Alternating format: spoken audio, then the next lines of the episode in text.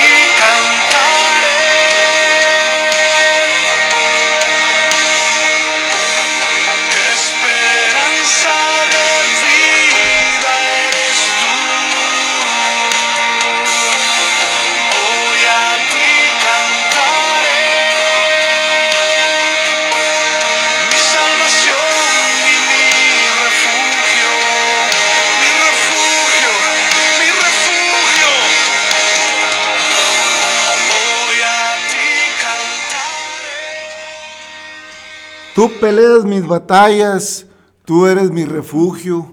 Y el salmista dice, tú eres mi pronto auxilio. Aleluya. Bienvenido, bienvenida amigo, hermano, paz de Cristo, familia. Este es su podcast, La Voz Apostólica, una voz de esperanza. Gracias a Dios por este maravilloso día y la oportunidad que nos da, bueno, de entrar a su palabra, un momento de entrar en su presencia a través de su palabra y de la oración y estar pues a través de estas plataformas, amigo, amiga, gracias por pasar por aquí. Si no nos conoces y vas pasando por aquí, bueno, somos eh, un podcast que procuramos eh, entrar en una manera sencilla y compartir contigo la palabra de Dios y la reflexión que en ella encontramos. Así que, bueno, pues esperamos que te quedes un rato eh, con nosotros y, y pues seas motivada, seas motivado a buscar en la palabra ese pronto auxilio, ese refugio, porque la palabra de Dios, eso es, hermanos, amigos. La palabra de Dios es refugio, es esperanza, es fortaleza, porque es viva, porque es eficaz, porque es más cortante que toda espada de filos. Amén. Penetra hasta partir el alma, el espíritu, las coyunturas, los tuétanos y discierne los pensamientos y las intenciones del corazón.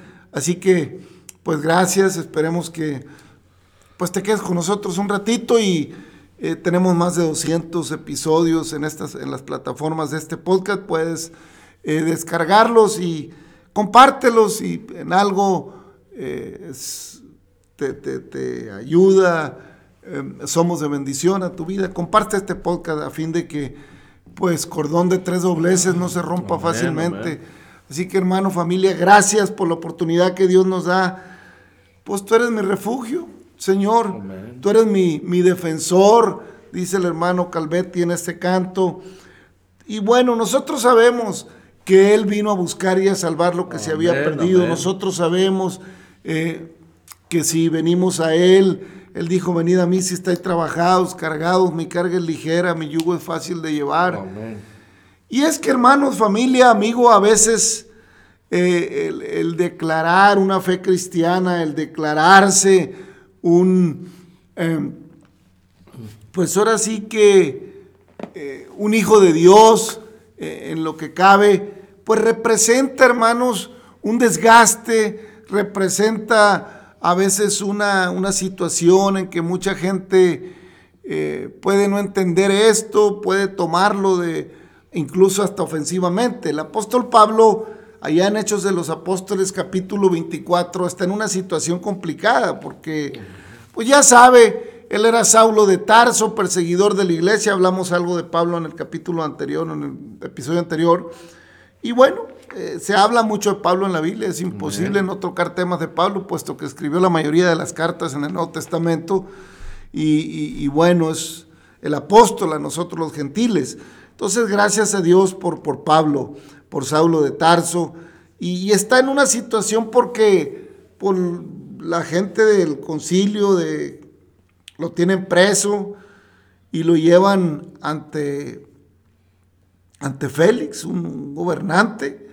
Y dice ahí en el capítulo 24, cinco días después descendió el sumo sacerdote, Ananías, con algunos de los ancianos y un cierto orador llamado Tértulo, y comparecieron ante el gobernador contra Pablo. Llevaban un orador, ¿eh? Buscaron a Tértulo, que era un orador para que adulara, para que eh, le hablara políticamente al gobernador. Y cuando este fue llamado, Tértulo comenzó a acusarle diciendo, como debido a ti, goza- así empezó a, a tirarle rollo al, al gobernante, como debido a ti gozamos de gran paz y muchas cosas son bien gobernadas en el pueblo por tu prudencia, oh excelentísimo Félix, lo recibimos en todo tiempo y en todo lugar con toda gratitud.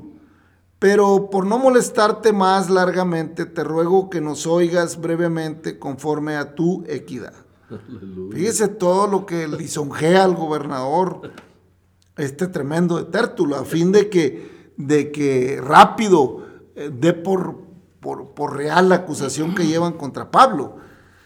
Pero por no molestarte más largamente, te ruego que nos oigas brevemente conforme a tu, a tu equidad, porque hemos hallado que este hombre es una plaga y promotor de, de- de sediciones entre todos los judíos por todo el mundo y cabecilla de la secta de los nazarenos. Intentó también profanar el templo y prendiéndole quisimos juzgarle conforme a nuestra ley. Pero interviniendo el tributo Licias con gran violencia, le quitó de nuestras manos, mandando a sus acusadores que viniesen a ti. Tú mismo, pues al juzgarle, podrás informarte de todas las cosas que le acusamos. Los judíos también confirmaban diciendo ser así todo. Fíjense, hermanos, cómo le, le- le- le añadieron y le acomodaron que había ido allá a- al templo a, a profanarlo. O sea, toda una, ah, una mentira bien organizada para evitar que, que el apóstol hablara la palabra preciosa que le fue dada, hablara el mensaje maravilloso que recibió. Entonces, pues dice, pues ya, porque lo querían juzgar allá bajo su ley, hacer como ellos querían, como hicieron con el Señor. Sin embargo, bueno, eh, eh, el Señor tenía en su, eh, que el asunto llegara hasta el gobernador. Dice, pues tú mismo, pues al juzgarle podrás informarte de todas las cosas que le acusamos. Los judíos también confirmaban diciéndose que así era todo. Habiendo hecho señal el gobernador a Pablo para que hablase, éste respondió. Fíjese cómo habla Pablo. Porque sé que desde hace muchos años eres juez de esta nación. Con buen ánimo haré mi defensa. Como tú puedes ver, cerciorarte, como tú puedes cerciorarte, no hace más de 12 días que subí a adorar a Jerusalén. Y no me hallaron disputando con ninguno, ni, ni, amotinando a la multitud, ni en el templo, ni en las sinagogas, ni en la ciudad. Ni te pueden probar las cosas de que ahora me acusan. Pero esto te confieso, que según el camino que ellos llaman herejía, así sirvo al Dios de mis padres, creyendo todas las cosas que en la ley y en los profetas están escritas. Teniendo esperanza en Dios, la cual ellos también abrigan, de que de haber resurrección de los muertos, así de justos como injustos, eh, como ellos abrigan, de que ha de haber resurrección de los muertos, así de justos como injustos. Y por esto procuro tener siempre una conciencia sin ofensa ante Dios y ante los hombres. Pero pasados algunos años, vine a hacer limonas a mi nación y a presentar ofrendas. Estaba en ello cuando unos judíos de Asia me hallaron purificando, purificado en el templo, no con multitud ni con alboroto. Ellos debieran, debieran comparecer ante ti y acusarme si contra mí tienen algo. O digan estos mismos si hallaron en mí alguna cosa mal hecha cuando comparecí ante el concilio. A no ser que estando entre ellos prorrumpí en alta voz acerca de la resurrección de los muertos. Soy juzgado hoy por vosotros. Entonces Félix, oídas estas cosas, estando bien informado de este camino, les aplazó diciendo, cuando descendiere el tributo Licias, acabaré de conocer de vuestro asunto. Y mandó al centurión que se custodiase a Pablo, pero que se le concediese alguna libertad y que no impidiese a ninguno de los suyos servirle o venir a él. Algunos días después, viniendo Félix con Drusila, su mujer, que era judía, llamó a Pablo y le oyó acerca de la fe en Jesucristo. Pero al disertar Pablo acerca de la justicia, del dominio propio y del juicio venidero, Félix se espantó y dijo, ahora vete, pero, pero cuando tenga oportunidad te llamaré. Esperaba también con, eso, con esto que Pablo le diera dinero para que le soltase, por lo cual muchas veces lo hacía venir hablando con él. Pero al cabo de dos años recibió Félix por sucesor a, a Porcio Festo, y queriendo Félix congraciarse con los judíos, dejó preso a Pablo.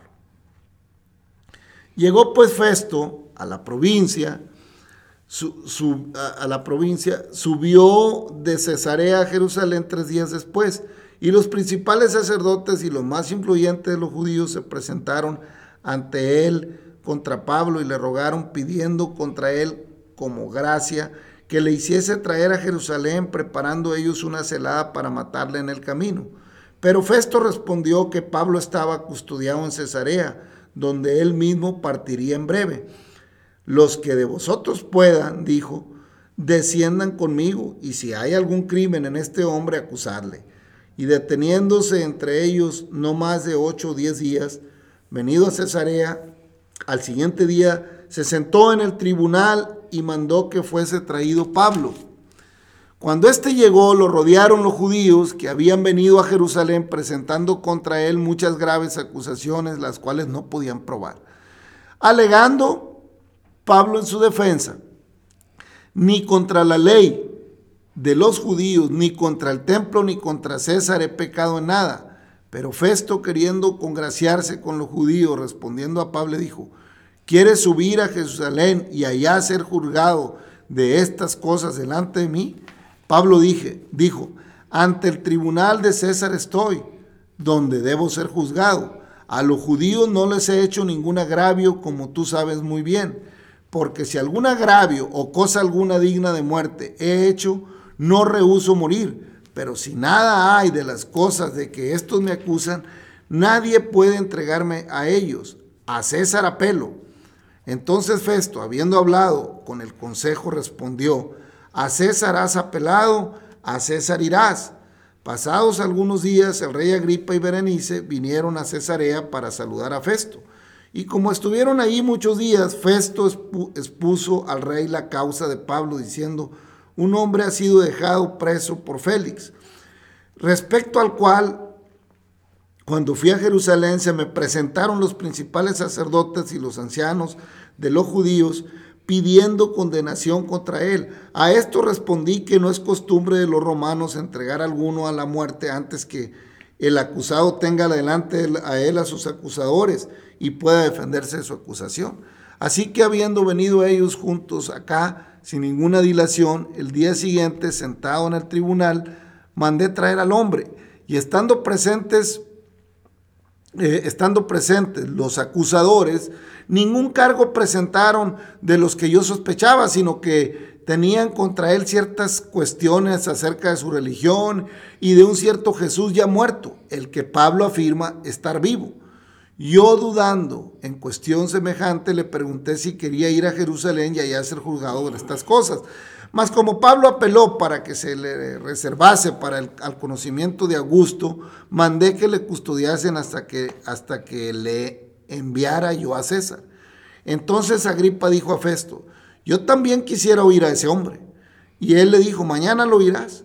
Al otro día vino, viniendo Agripa y Berenice con mucha pompa y entrando en la audiencia con los tribunos y principales hombres de la ciudad por, por mandato de Festo, fue traído Pablo. Entonces Festo dijo, Rey Agripa y todos los varones que estáis aquí juntos con nosotros, aquí tenéis a este hombre respecto del cual toda la multitud de los judíos me ha demandado en Jerusalén y aquí han dado voces de que no debe vivir más. Pero yo, hallando que ninguna cosa digna de muerte ha hecho y como el mismo apeló a Augusto, he determinado enviarle a él. Como no tengo cosa cierta que escribir a mi Señor, le he traído ante vosotros y mayormente ante ti, oh rey Agripa, para que después de examinarle tenga yo que escribir, porque me parece fuerte, fuera de razón, enviar un preso y no informar de los cargos que haya en su contra. Entonces Agripa dijo a Pablo, se te permite hablar por ti mismo. Pablo entonces, extendiendo la mano, comenzó así su defensa. Me tengo por dichoso, oh rey Agripa, de que haya de defenderme hoy delante de ti de todas las cosas de que soy acusado por los judíos, mayormente porque tú conoces todas las costumbres y cuestiones que hay entre los judíos, por lo cual te ruego que me oigas con paciencia. Mi vida, pues, desde mi juventud, la cual desde el principio pasé en mi nación, en Jerusalén, la conocen todos los judíos, los cuales también saben que yo desde el principio si quieren testificarlo conforme a la, a la, a la más rigurosa secta de nuestra religión, viví fariseo. Y ahora, por la esperanza de la promesa que hizo Dios a nuestros padres, soy llamado a juicio. Promesa cuyo cumplimiento esperan que han de alcanzar nuestras doce tribus, sirviendo constantemente a Dios de día y de noche. Por esta esperanza, oh rey Agripa, soy acusado por los judíos. ¿Qué? ¿Se juzga entre vosotros cosa increíble que Dios resucite a los muertos? Yo ciertamente había creído mi deber hacer muchas cosas contra el hombre, contra el nombre de Jesús de Nazaret, lo cual también hice en Jerusalén. Yo encerré en cárceles a muchos de los santos, habiendo recibido poderes de los principales sacerdotes, y cuando los mataron yo di mi voto y muchas veces castigándolos en toda la sinagoga los forcé a blasfemar y enfurecido en sobremanera contra ellos los perseguí hasta en las ciudades extranjeras.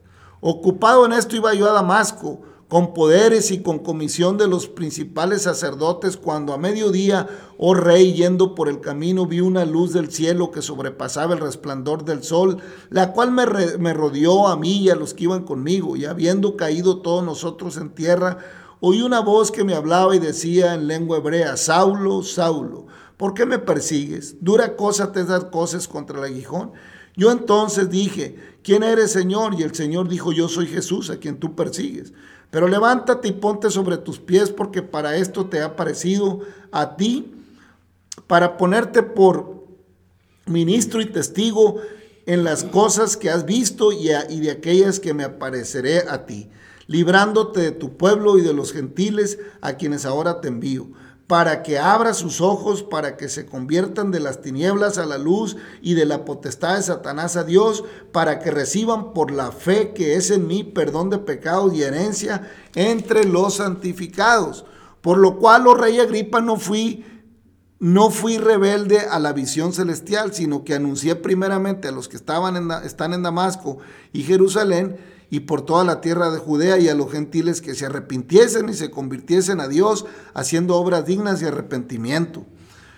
Por causa de esto los judíos prendiéndome en el templo intentan matarme, pero habiendo obtenido auxilio de Dios, perseveró, persevero hasta el día de hoy, dando testimonio de pequeñas y a grandes, no diciendo nada fuera de las cosas que los profetas y Moisés dijeron que habían de suceder, que el Cristo habría de padecer y de ser el primero de la resurrección de los muertos para anunciar la luz al pueblo y a los gentiles. Diciendo estas cosas en su defensa, Festo en Grafos dijo, estás loco, Pablo, las muchas lestras te han vuelto loco. Mas él dijo, no soy loco, excelentísimo Festo, sino que hablo palabras de verdad y de cordura. Pues el rey sabe estas cosas delante de quien también hablo con toda confianza, porque no pienso que ignora nada de esto, pues no se ha hecho esto en algún rincón. ¿Crees, oh rey Agripa, a los profetas? Yo sé que crees. Entonces Agripa dijo a Pablo, por poco me persuades a ser cristiano. Y Pablo dijo, quisiera Dios que por poco o por mucho, no solamente tú, sino también todos los que hoy oyen fuesen hechos tales cual yo soy, excepto estas cadenas. Cuando había dicho estas cosas, se les se levantó el rey y el gobernador y Berenice y los que habían sentado con ellos, y cuando se retiraron aparte hablaban entre sí diciendo, ninguna cosa digna de muerte ni de prisión ha hecho este hombre. Y Agripa dijo a Festo, ¿Podía este hombre ser puesto en libertad si no hubiera apelado a César? Hermanos, familia, eh, eh, leímos todos estos dos capítulos porque es maravilloso, hermanos, la defensa que hace Pablo ante los políticos y ante los religiosos. Eh, hermanos, familia, Pablo está ante las dos situaciones que normalmente enfrenta un cristiano. El cristiano que habla de todo corazón y que está convertido a Cristo, normalmente va a tener eh, contrarios cuando hable ante religiosos y ante políticos. Porque eh, la política y la religión siempre se mezclan para lograr cosas, hermano. Y aquí en este caso los políticos quieren quedar bien con un grupo de religiosos que significan una buena opinión para continuar escalando puestos ante Roma. Y los religiosos quieren quedar bien con Roma, eh, llevando un orador y exaltando al gobernante que estaba queriendo ver si Pablo le daba una lana. Imagínense nada más. Así funcionan las cosas. Usted y yo sabemos mucho de eso porque pues eh, creo que no ha cambiado mucho el asunto en todos los miles de años que han pasado, sino que se ha puesto peor, así como lo dijo el Señor. Pero dése cuenta, hermanos, la maravilla que es cuando el ser humano mora en él el Espíritu Santo. Amén. Dese cuenta qué preciosa defensa hace Pablo, hermanos, de qué forma a la vez sencilla pero certera, profunda, hermano. Y, y, y, trae elocuencia al rey Agripa, tú conoces bien, yo sé que crees, como diciéndole, ahorita no lo vas a decir porque estás delante de un político, no te conviene. Pero yo sé que crees. Amén. Pero Agripa dice, no, Pablo, por poquito y me persuades a ser cristiano. ¿Por qué? Porque Agripa sí conocía la ley y los profetas y, y, sabía lo que decían del Mesías. Y sabía que lo que Pablo estaba diciendo era real. Amén. Por poquito el rey se convierte, hermano. Aleluya. Pablo dijo, pues por poquito, por mucho, no nomás tú, sino todos los que estamos aquí, menos las cadenas que tengo atadas. Aleluya. Oiga, qué maravilla sería. Así pasa, hermano. Así pasa con la palabra de Dios. Cuando eh, Pablo dice, pues, pues ya me, me- me han querido acusar de muerte solo por declarar las cosas que están escritas, lo que Dios estableció desde un principio para el pueblo y para los gentiles, y cómo Cristo fue resucitado, y me ha enviado a declarar la buena nueva de esperanza a los judíos y a los gentiles. Amén. Y por esa razón estoy aquí, porque Dios, eh, habiendo cumplido su palabra y habiendo venido el Mesías y habiendo resucitado para ser primicia de los que duermen, mire cómo me tienen aquí. Amén. Pero Él me ha defendido. Amén. Él me ha defendido. Porque Aleluya. decía el canto que oíamos, Él me defiende, hermano. Dios defiende a sus hijos, a sus hijos. Claro que los defiende. Amén. El Señor intercede. Pero hay que estar cabales con Él. Amén. ¿Cómo no iba a defender a Pablo? Si lo, nomás para, ya hasta parece que estaba en México, Pablo, nomás para decirle si era culpable de un asunto que ni lo tuvieron, ya llevaba dos años y lo tenían encerrado, pa, nomás para ver si lo mandaban a, a dos años, Santo Dios. casi tres años, hermano, ahí encerrado, nomás porque no se podían poner de acuerdo. Así pasa con el, con el pobre miserable en los países nuestros que se roba un, lo que sea, y no estoy justificándolo, o lo acusan falsamente de algo, ahí lo tienen. Pues a ver, porque no tiene dinero para pagar lo que, lo que pide la ley. Ah, pero Cristo tiene poder Amén, para libertar, para sanar, para levantar, para guardar nuestro depósito. Cristo tiene poder, hermanos, para darnos vida juntamente. No importa cuántos conocimientos tengas de tu religión, no importa cuán férreo seas a costumbres y tradiciones, Cristo te busca, Cristo te ama, Cristo te vino a buscar para darte vida juntamente con él, hermano Navarro. Amén, hermano, así es. Pues este, dice que él vino a lo más vil y más menospreciado. Porque pues, hay gente así que dice, querido hermano. Dios lo bendiga, que- querido hermano, persona, o sea, que nos escucha. Gracias, Dios lo bendiga y, y pues que la paz del Señor esté en su casa, con su familia. Es nuestro mejor anhelo.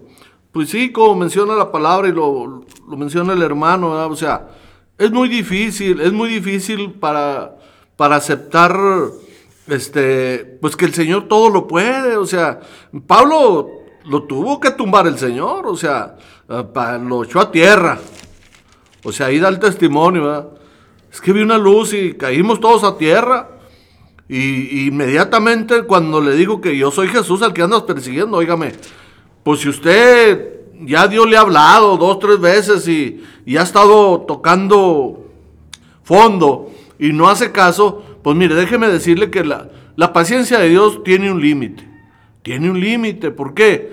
Pues porque así está escrito, ¿verdad? Ahorita estamos bajo su gracia, pero se va a terminar.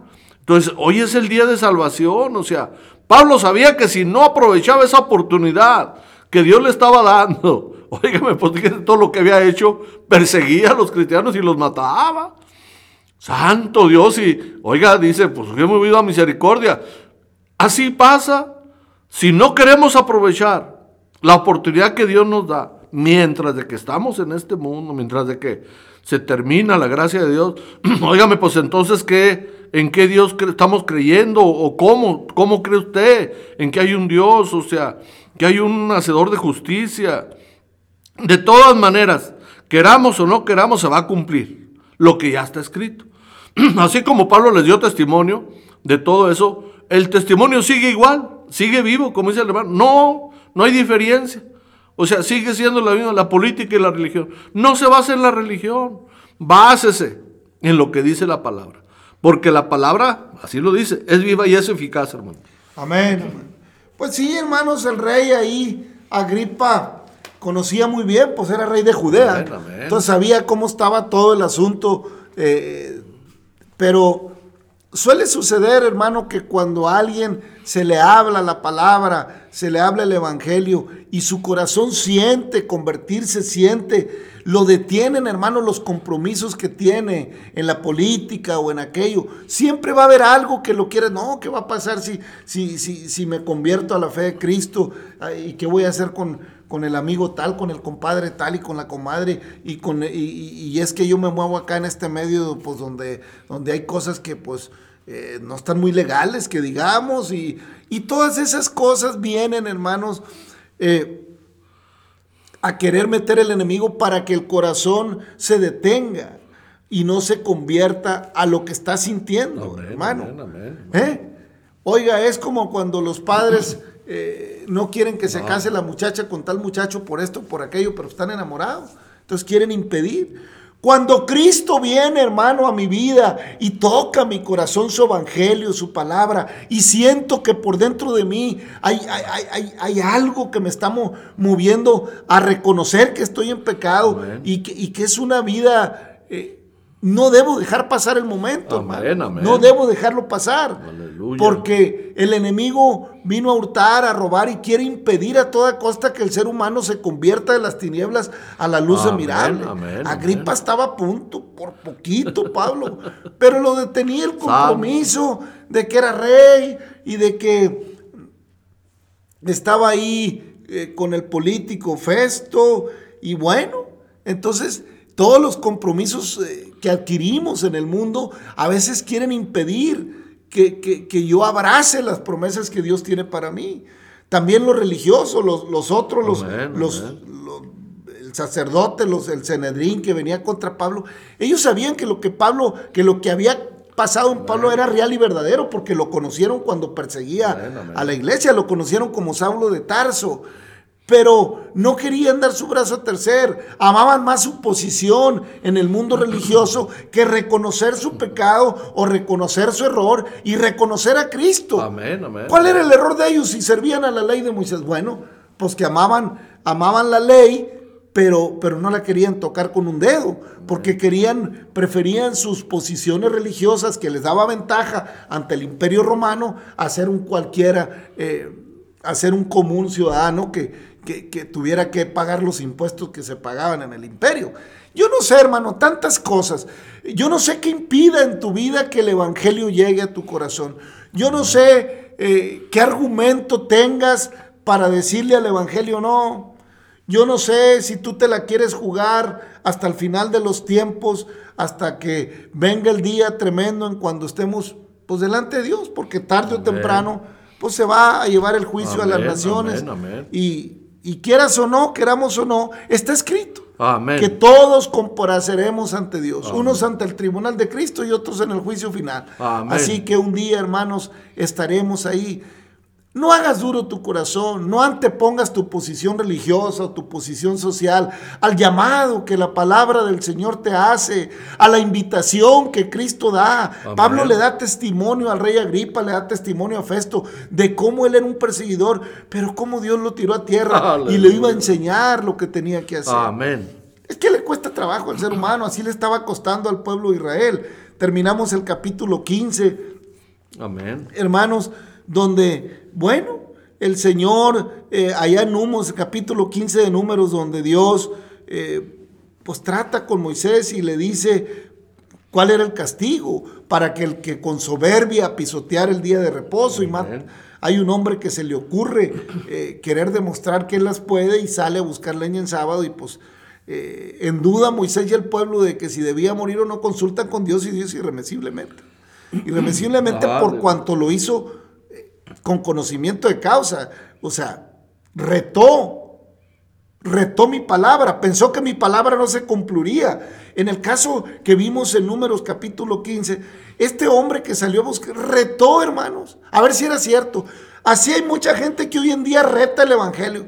Ah, ¿De cuánto que están diciendo que Cristo va a venir? Bueno, quiere retar en vez de convertirte en vez de, arrepentirte y guardar no un día de reposo, sino toda tu vida en Cristo, porque nuestra vida está escondida en Cristo. Ya en el capítulo 16 dice la palabra de Dios, Coré, hijo de Izar, hijo de Coat, hijo de Leví y Datán y Abirán, hijos de Eliab, y On, hijo de Pelet, de los hijos de Rubén, tomaron gente y se levantaron contra Moisés con 250 varones de los hijos de Israel, príncipes de la congregación del consejo, varones de renombre, y se juntaron contra Moisés y Aarón y les dijeron, basta ya de vosotros, porque toda la congregación, todos ellos son santos y en medio de ellos está Jehová. ¿Por qué pues os levantáis vosotros sobre la congregación de Jehová? Cuando oyó esto, Moisés se postró sobre su rostro y habló a Coré y a todo su séquito diciendo, Mañana mostrará Jehová quién es suyo y quién es santo, y hará que se acerque a él al que él escogiere, y él lo acercará así. Haced esto, tomaos inciensos, Coré y todo su séquito. Haced esto, tomaos incensarios, Coré y todo su séquito, y poned fuego en ellos, y poned en ellos incienso delante de Jehová mañana, y el varón a quien Jehová escogiere, aquel será el santo.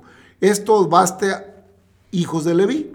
Dijo más Moisés a Coré, oíd ahora, hijos de Leví, os es poco que el Dios de Israel os haya apartado de la congregación de Israel, acercándose a él para que ministráis en el servicio del tabernáculo de Jehová y estéis delante de la congregación para ministrarles, y que te hizo acerca y que te hizo acercar a ti y a todos tus hermanos, los hijos de Leví contigo, ¿procuráis también el sacerdocio? Por tanto, tú y tu séquito sois los que os juntáis contra Jehová, pues a Aarón, ¿qué es para que contra él murmuréis? Y envió Moisés a llamar a Datán y a Abirán, hijos de Eliab, mas ellos respondieron, no iremos allá. Es poco que no os hayáis hecho venir de una tierra que destila leche y miel para hacernos morir en el desierto, sino que también te enseñorees de nosotros imperiosamente. Ni tampoco nos has metido a, a tú a tierra que fluye leche y miel, ni nos has dado heredades de tierras y viñas. ¿Sacarás los ojos de estos hombres? No subiremos. Entonces Moisés se enojó en gran manera y dijo a Jehová, no mires a su ofrenda, ni aún un asno he tomado de ellos, ni ninguno de ellos he hecho mal. Después dijo Moisés a Coré, tú y todo tu séquito, poneos mañana delante de Jehová, tú, ellos y Aarón. Y tomad cada uno su incensario y poned incensario en ellos y acercaos delante de Jehová, cada uno con su incensario, 250 incensarios, tú también y Aarón cada uno con su incensario. Y tomó cada uno su incensario y se pusieron en ellos fuego y echaron en ellos incienso y se pusieron a la puerta del tabernáculo de reunión con Moisés y Aarón. Y a, ya Coré había hecho juntar contra ellos toda la congregación de la puerta, a la puerta del tabernáculo de reunión. Entonces la gloria de Jehová apareció a toda la congregación. Y Jehová habló a Moisés y Aarón diciendo, apartaos de entre, de entre esta congregación y los consumiré en un momento. Y ellos se postraron sobre su rostro y dijeron, Dios, Dios de los espíritus de toda carne, no es un solo hombre el que pecó. ¿Por qué airarse contra toda la congregación? Entonces Jehová habló a Moisés diciendo, habla a la congregación y diles, apartaos de en derredor de la tienda, apartaos de en derredor de la tienda de Coré, Datán y. Entonces Moisés se levantó y fue Datán y Abirán y los ancianos de Israel y fueron en pos de él. Y él habló a la congregación diciendo, apartaos ahora de las tiendas de estos hombres impíos y no toquéis ninguna cosa suya, para que no perezcáis en todos sus pecados. Y se apartaron de las tiendas de Coré, de Datán, de Abirán, de enredor, y Datán y Abirán salieron y se pusieron a las puertas de sus tiendas con sus mujeres, sus hijos y sus pequeñuelos. Y dijo Moisés, en esto conoceréis que Jehová me ha enviado para que hiciese todas estas cosas y que no las hice de mi propia voluntad. Si como mueren todos los hombres, murieren estos, o si ellos, al ser visitados, siguen la suerte de todos los hombres, Jehová no me envió. Mas si Jehová hiciere algo nuevo y la tierra abriere su boca y los tragare con todas sus cosas y, descendieren vivos al Seol, entonces conoceréis que estos, conoceréis que estos hombres irritaron a Jehová. Y aconteció que cuando cesó de hablar todas las palabras, se abrió la tierra que estaba debajo de ellos. Abrió la tierra su boca y los tragó a ellos, a sus casas, a todos los hombres de Coré y a todos sus bienes. Hasta ahí me detengo, hermano amigo. Trataremos este asunto en el próximo episodio. Qué delicado, hermanos, es aferrarse y pensar eh, que puedes hacer lo que tú quieres y que puedes manipular las cosas de Dios. Qué delicado es pensar que podemos manipular la palabra, hermano Navarro. Coré se le hizo fácil, creía que él estaba a la par de Aarón. él se sentía con derecho y, estaban enojados por lo que había pasado, de que no iban a ir a la tierra prometida y el castigo que ha venido de llevar 40 años.